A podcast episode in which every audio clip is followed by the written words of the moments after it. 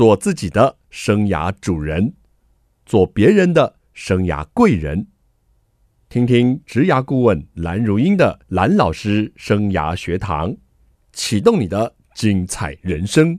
听众朋友好，欢迎透过环宇广播电台和 Podcast 收听蓝老师生涯学堂，我是节目主持人蓝如英蓝老师。我们这个月的系列呢，进行的是空中家长日哦。孩子在就学的过程中，家长该关心什么？能协助什么？今天为您邀请到一个重量级的来宾哦，就是国立阳明交通大学的校长林奇宏林校长，在我们节目，校长好，南老师好，听众朋友大家好。好，校长呢，对大家来说是一个热门的人物，因为呢，他身上。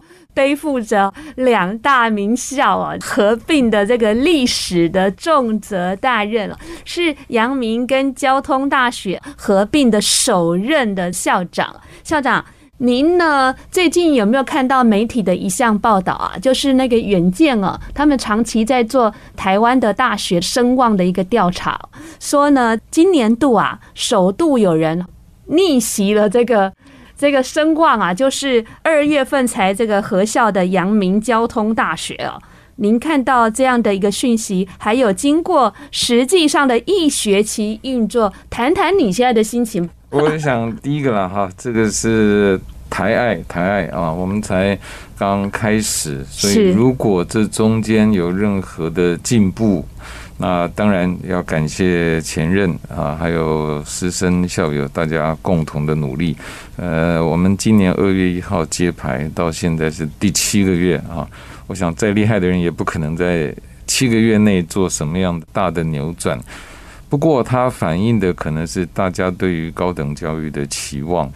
那希望新的学校的设立能够对于现在高等教育面临的种种挑战，能够呃带来一些新的憧憬、新的希望。所以对我来讲，这个新闻啊，应该算是让我们更加了解肩负责任的重大。任重道远，大概是现在最大的感触了。那您啊，是不是平常在台北跟我们总部，就是呃原本这个交通大学就在新竹的这两个校区来回之间跑啊？事实上，在我还没接任校长的时候，我担任了将近呃一年半的这个。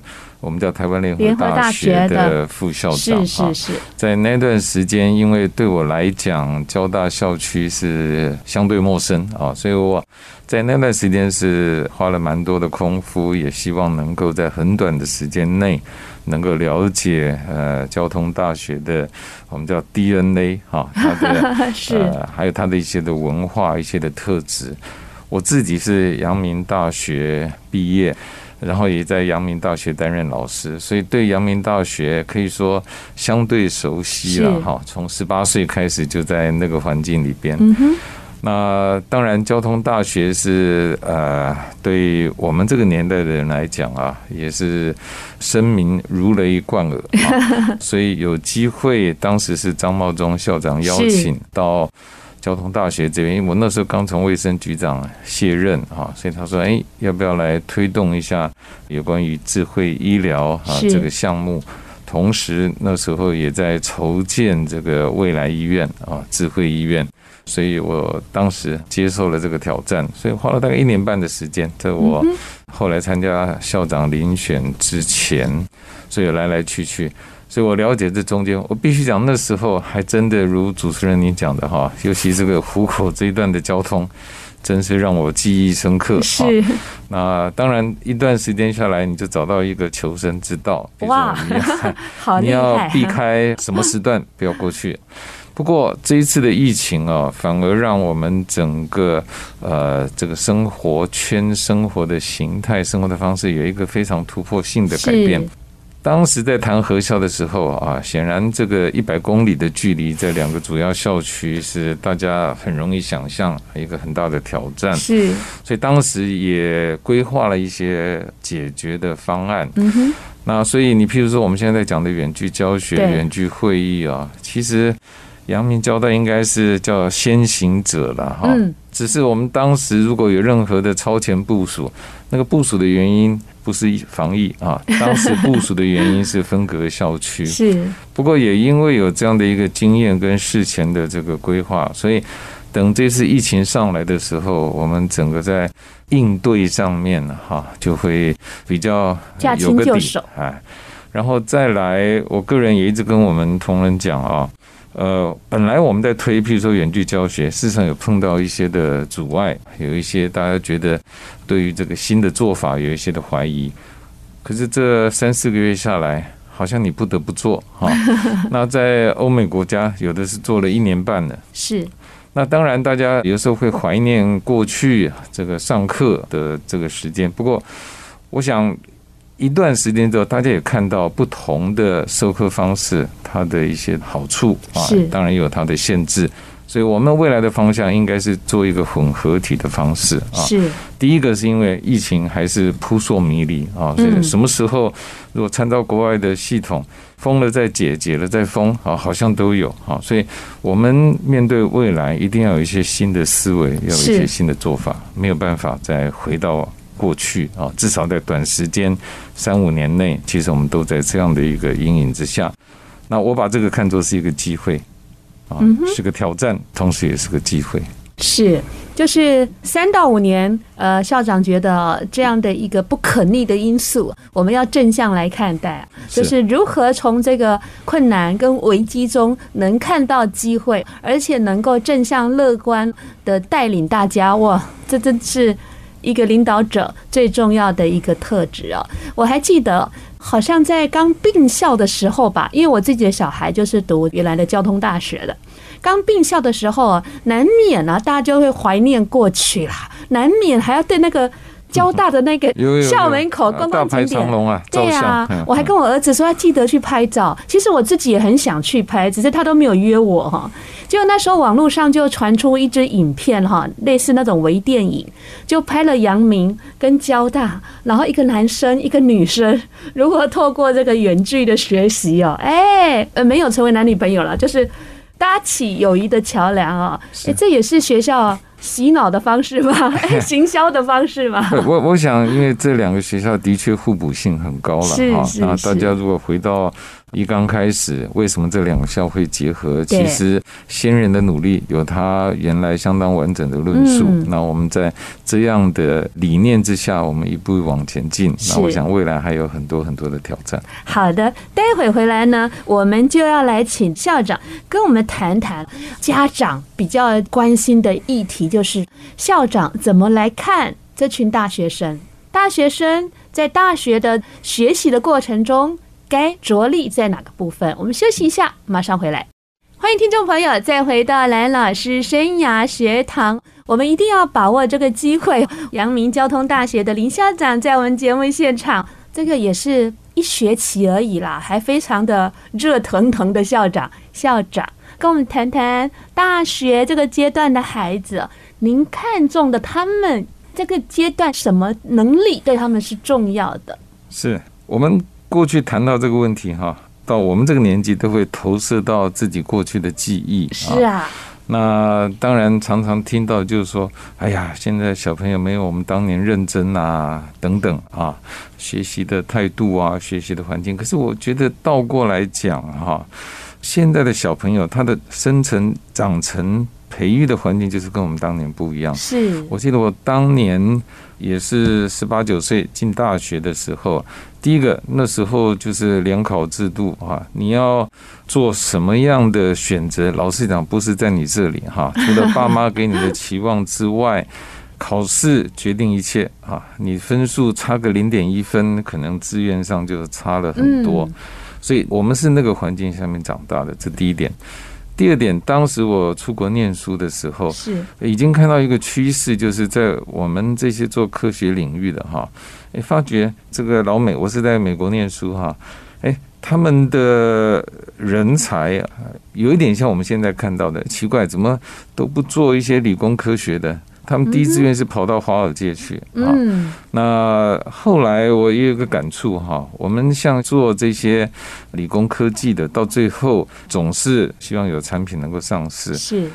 那要上市、要开发新的产品、做产业的创新，其实常常被卡住的两个事情，呃，一个叫资金啊，一个叫法规。对，所以显然我们还在念书的时候，我们把科技当做一个敲门砖的时候，我们看到在美国哈一些比较有名的大学里边已经看到了，就是说，哎，他们的人才的部件是。是摆在比较属于法规管理跟属于资金面啊这样的一个地方，所以回过头来看，我们现在我们有看到我们学理工的人数是在往下降，是 OK。那当然，大部分都觉得叫忧心忡忡啊。可是我们必须要问，因为整个产业或者整个生态，事实上是在循环改变的。以半导体为例啊，刚开始当然萌发是在美国，是后来转到日本，日本现在到呃韩国跟台湾，会不会继续往下演变？我相信会，啊，尤其在半导体的制造啊，是。所以呢，当这是一个大的趋势的时候，那对于莘莘学子还有关心这个呃我们小朋友，包括我自己啊，发展的家长。可能要问的一个问题就是说，那那未来的趋势在哪里？嗯哼，因为教育这个是一个很不容易下抉择的呃一个领域。你决定要做什么事情的时候，可能你的努力会在至少五年或甚至十年后才会彰显。是。啊那普遍的，我们的小朋友在过去培养的环境里边，至少在我们那个年代，没有训练我们自己去做评估。啊，这样的一个时空环境是啊，那我们现在的小朋友不一样了，现在小朋友有了，所以 当然啊，包括父母，包括学校的行政管理者都觉得说，哎呀，现在小朋友怎么这么不乖呀？啊，明明给他最好的，他为什么不要？是回过头来，我们也要反思一下哈，我们是这样的价值体系长大的，我们的下一代恐怕不是。嗯哼。社会竞争、国际竞争要求的下一代，恐怕也不是这样的小朋友能够在未来有最好的发展。是，所以我想有这样的心理建设哈，嗯，呃，应该父母家长就第一个比较能够释怀，啊，也不要这么样的紧张。嗯哼，那对于我们这个小朋友们，我也鼓励他们要满怀信心啊，面对未来啊，未来的确是不可知的。所以，如果蓝老师您问我说，那未来小朋友他最需要的，未来的一代的年轻人，他们最需要的是什么？我个人觉得是要有勇于突破、创新这样的一个精神。常常有人在讲说，我这个年纪哦，by the way，我我是六十岁，所以我这个年龄层的的人哈，呃，普遍说我们是很会解决问题，是，可是我们不太会问问题，嗯。那同一个我们年龄层的，我已经看到当时我在留学的地方，诶，他们问问的题的能力比我们强。我们是等到人家问了问题，我们再来解决。嗯哼。可是当我们在很多领域开始走到最前沿的时候，已经没有人帮我们问问题了，是我们自己要问问题啊。嗯哼。那所以对于未来的年轻的学者，我觉得呃，你们有一个非常新颖不一样的未来。是。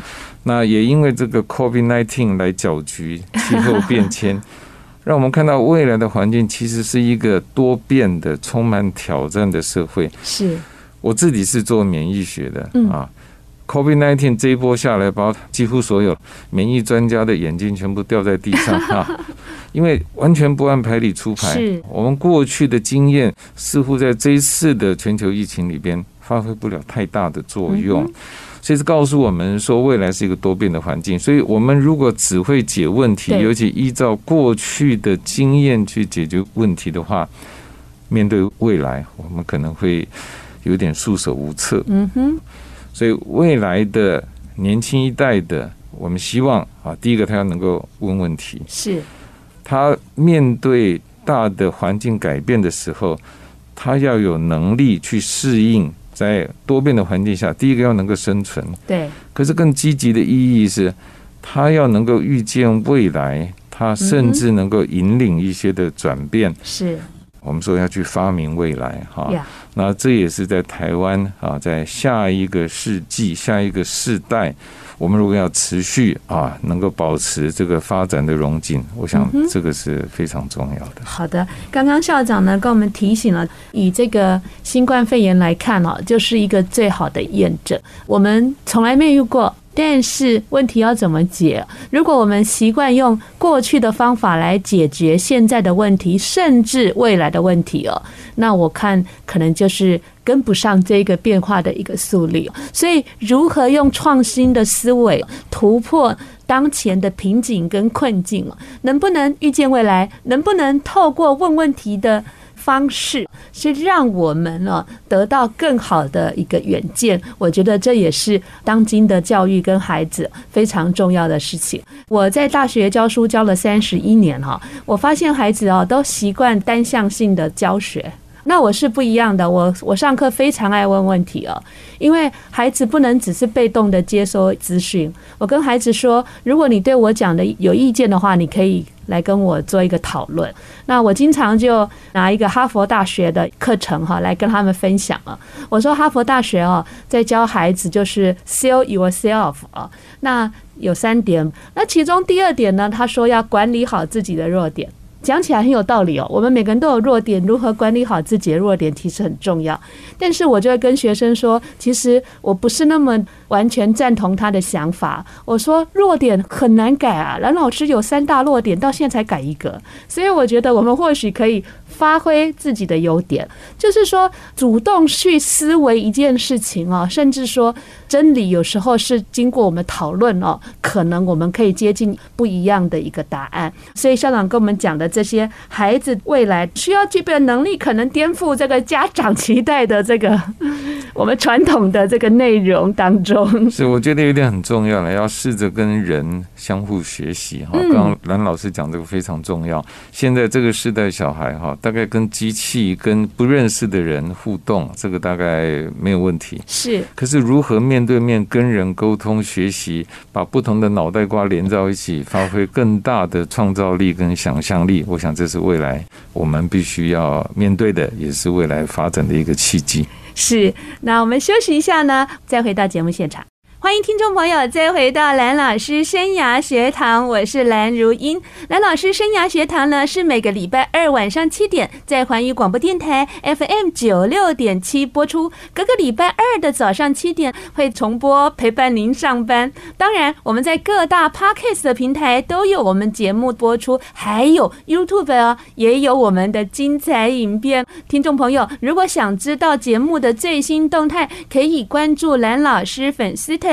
或者是环宇广播电台的粉丝专业，我们今天呢进行的是空中家长日，要开学了。那我们邀请的是国立阳明交通大学的林奇宏校长。蓝老师好，各位听众朋友大家好。好，那我们刚才呢校长跟我们提到，现在哦知识的取得真的不是问题。我每次只要山西的产品不会，就问我两个儿子。但是校长说，人跟人之间哦，怎么连接在一起？我们的头脑一起来用，可能会效果更好。校长，这个部分是不是再跟我们谈一下？尤其我儿子之前读那个交大，我有点小担心，因为你要说交大都是阿仔，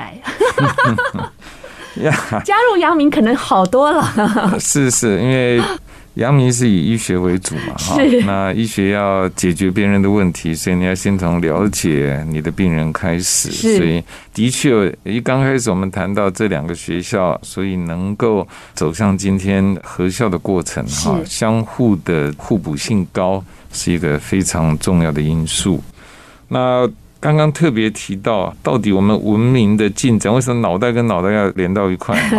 我们回过头来看，我们整个文明的进展，在过去很长的一段时间，我们都仰赖这些天才们啊，让我们的科学能够往前迈进一步。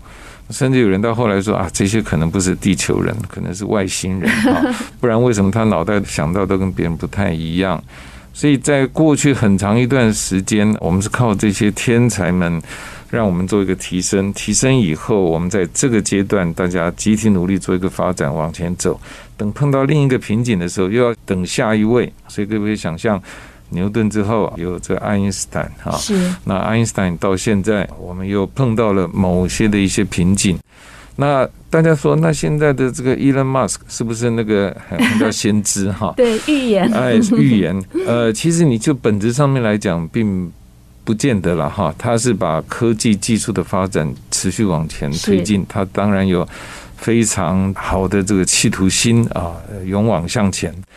那未来呢？未来我们是不是在等待下一代的这个天才出现？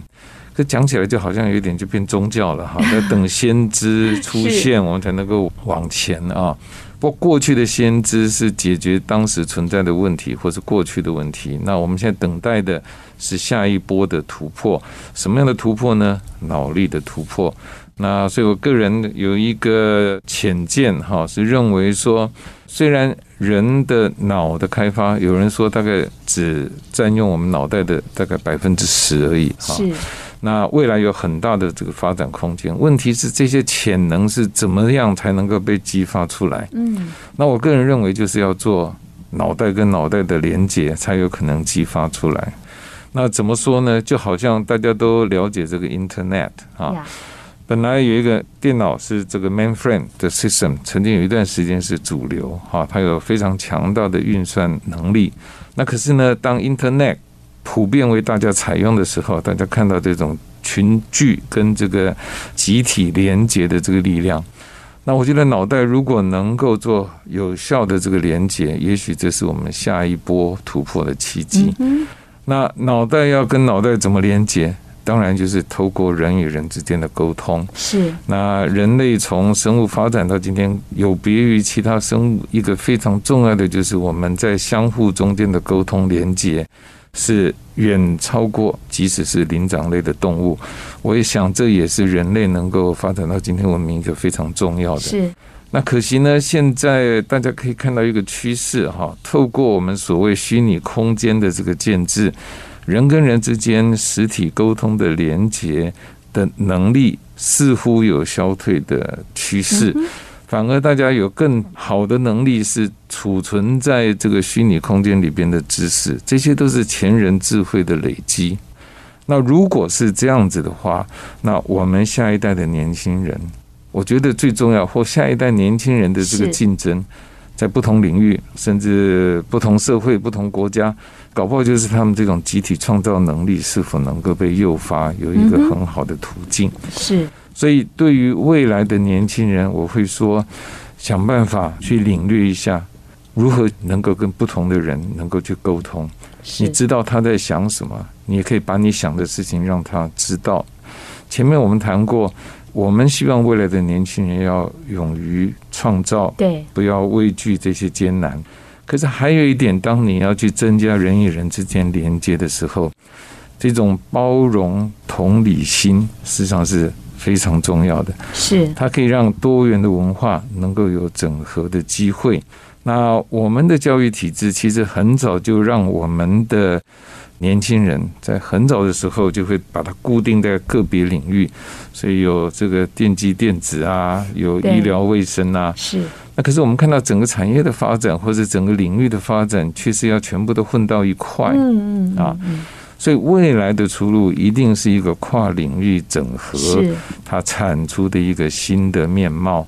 所以，我们下一代的社会领袖人才有没有这样的一个包容、同理的心，能够看待各种事物，然后能够做科技间、做科学间啊一个整合？我觉得这是未来很重要的一个契机，也是我们期望。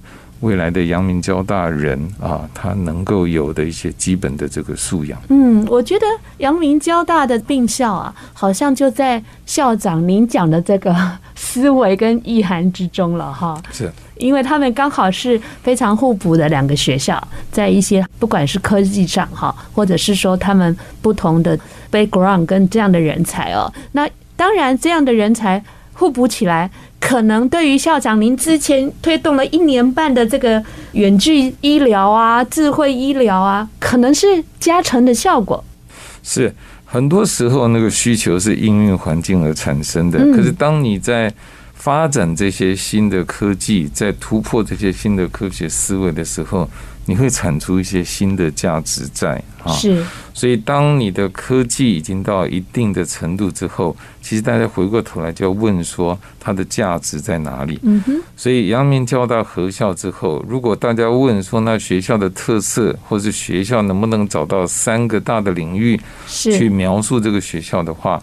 那我必须讲，叫做科技、健康跟人文啊。是。那我们希望这是一个阳明交通大学的三支重要的支柱。那当然，我们希望每个我们的阳明交大人，我们的同学都能够悠游在这三个支柱里边。他当然必须要有一个特长啊，有一个他未来谋生的工具。可是希望它的价值领域是在这三个，所以我们在学校里边就提说，我们未来需要的人才叫做拍型人才，拍型人才，那就是有一只脚是他生根在他的特殊专长领域里边，可是他有另外一只脚，让他能够在需要的时候。能够做一些转身，能够有一些新的领域的探索，所以拍型人才是我们未来要培养的。很棒，我也经常跟学生说，拍型人才真的非常好，两只脚，而且一只脚还可以翘起来，是 这个好像很厉害、很拿翘的感觉啊！而且两只脚，它所构出来的。横面的一个广度跟向度哦，那真的会超乎想象哈。是跟我们以前所讲的 I 型人才、D 型人才，其实是更远近而且更前瞻的一个思维跟做法。待会节目回来，我们再来请教校长，在疫情下教学跟教育学习的方式，我们要怎么样更积极来看待？欢迎听众朋友再回到蓝老师生涯学堂。我们邀请到呢首任的阳明交通大学的林校长来跟我们谈了哈好多这个。创新思维，我觉得听校长讲话根本就是一个突破思维的谈话方式哦。他说啊，这个如何去激发我们的潜力啊？我们的脑袋瓜真的是才用到太少的一个部分。那人与人的沟通能不能取代竞争，发挥更大的效果，而且找到我们每一个人存在哈，或是对我们社会的一个意义啊，这是相当重要的。校长。大学呢，这些顶大的孩子啊，当然都各有一片天。那经过我们的这个设计，也希望他能够跨域，甚至合作。但是他们总是要面对下个阶段，就是职场。他们有时候还是很茫然跟恐慌耶。是，我想重要的是大家要对自己有信心啊。那起步当然很重要。可是起步本身是个学习的历程，是我们现在在学校里边特别在推这个叫做研习教育，就是 internship 啊。那为什么要推这个呢？因为很多年轻人在他出了这个校门之后，第一个当然要去做职场，要去做职业开发。那常常他会被眼前的一些各种不同的条件啊，那大部分的时候他会倾向去找，哎，看起来起薪好一点的工作，而并不会太去计较这个工作的本质跟他未来发展的前景。这一点我倒是要特别提醒我们年轻的好朋友们，哎，你们都还年轻，在你现在看起来觉得一两年。好像差别很大，别人都进了某某高科技厂商，你还没有进去，好像觉得输人家一截哈。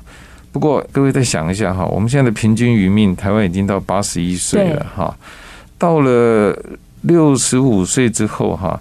你不知不觉一年过了，两年过了，三年过了，你都不会有太多的感觉。那为什么要在这一两年的时间这么样斤斤计较？你是不是跟得上所谓大军团的移动呢？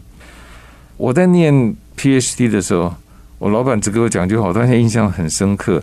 当时在选研究题目的时候，他只跟我讲一句话，说：“人多的地方不要去。”好。我当时也不太了解，人多地方有资源呐，哈，大家都会去，那表示那个地方显然是有很多资源嘛，哈，有很好的开发。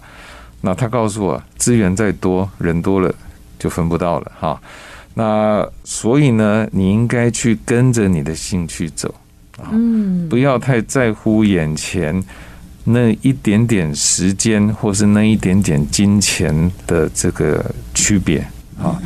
当你能够找到一样是你一生你做的都会很快乐的事情，我觉得这样的职业开发比你找到一个啊，一开始起薪啊就比人家多一倍啊，这样我觉得会更具长久性啊。是，当然讲的容易啊，做的难。我们很多的毕业生出来以后也会觉得，哎，我实在不晓得应该往哪里走，有一点茫然啊。就好像高中毕业要考大学也是一样，我也跟年轻朋友朋友讲哈，不要害怕这样的抉择，你一辈子都有。是，等你到五六十岁的时候，你还会有。所以，我们一生都在做各种各样的抉择。没错。那做选择，我个人认为最重要的就是要跟着你的兴趣，怎么样让你做的快乐，而这个就是你职涯发展的价值。是。谢谢校长对我们职涯发展给一个非常好的而且具体的一个建议。其实，在做职涯发展的选择上啊，国内外的专家哈有四个角度的建议：兴趣、性格、能力、价值观。校长跟我选的答案一样，我也是比较推兴趣的，所以年轻朋友很爱这种跟他们想法相同的师长。但是我会告诉年轻朋友，兴趣。要当饭吃，最好把你的兴趣变得很厉害，因为有兴趣的这个动机，你就会去学那件事，把它做好。如果有兴趣又有能力了，我想在职场上就可以比较无往不利。那接下来，我想请校长聊一下，您刚刚有说这个疫情下。未来的教学方式了，应该是以这种混合体的方式，可能还要走一段时间哈。而且疫情下，我们阳明交通大学的学生也很棒诶，他们整个团队哦，去发明了好像一种大量监测的口罩哦，争辩哦，就是大家的戴口罩率哦是怎么样，在这整个人群中哦，呃，这样的一个系统哦，辨识率还高达了百分之九十五。所以疫情下哦，孩子也很多不同的学习跟体验的机会。会哦，这个部分是跟我们聊一下。我想疫情过后，我常常有这么一个比喻了哈。哎，我们本来是坐着火车，也很开阔。是，想想我们以前的时候，很多那种大型的音乐会啊，大家都很快乐啊。是。突然间，我们走进了一个隧道啊，这个隧道非常漆黑，而且前方啊，实在是不晓得看不到尽头，看不到尽头啊。偶尔你看到前面有灯光在闪亮。你不太晓得那个是隧道的出口，还是前面的车的尾灯啊？所以这个不知道。那至于我们可以确定的事情是什么？我相信是我们出了隧道后看到的光景跟进隧道前是完全不一样的。所以我们现在对于疫情，我们所有的不管是心理或是准备上面的一些做法，我都觉得。第一个，大家知道这个没有完全解除的一天啊，而且 COVID-19 搞不好只是整个我们大变化中间的前奏曲吧。所以大家有这样的心情，所以我们要在这样的环境下、时空环境下，随时准备面对新的环境的变化。而我们要培养的叫做我们的韧性啊，是我们能够在面对环境的时候、变化的时候啊，我们能够很快的，不只能够存活。而且还能在这种危机中间找到这个转机。是教学的部分，刚刚已经提到了一些。我们的研究其实也是一样。那对于社会的这种大学社会责任，我们也会架构在这样的一个基础上，我们持续要跟社会有密切的接触。OK，好的，谢谢校长。那节目最后呢，因为九月了，而且这一次因为这个疫情升温，所以整个职考的新生入学是比较晚的。那您会面临到第一次的新生家长说明会，我们先开箱一下，您最想跟这些新生家长说什么话？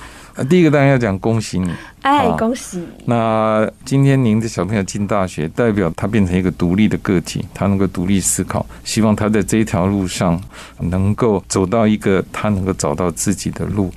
第二点，希望你的小孩都能够感恩，所以他们要必须对父母要感恩，对社会师长也要感恩，对我们整个国家吧，好，我们的这样的一个社群，让我们能够有机会。